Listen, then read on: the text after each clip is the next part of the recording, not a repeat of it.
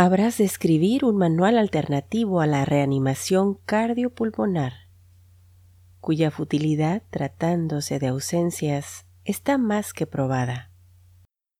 Sábelo, eres tú la del espejo, la triste, la rota, con la pieza faltando por dentro.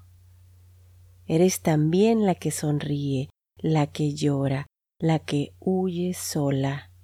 Eres la que guarda nombres en la punta de la lengua, la que va de aeropuertos, la que vuela, la de pasiones estridentes, la que sí cada vez se enamora.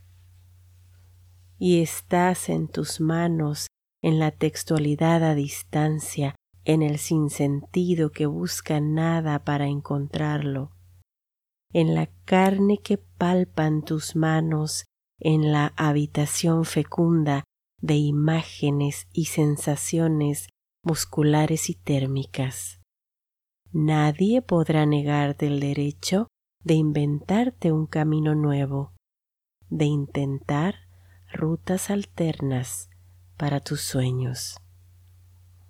Porque no, los protocolos establecidos no funcionan no explican qué sucede, qué diablo sucede cuando la emergencia, cuando te rompes, cuando el dolor y las lágrimas, que parece, no terminan de llorarse jamás.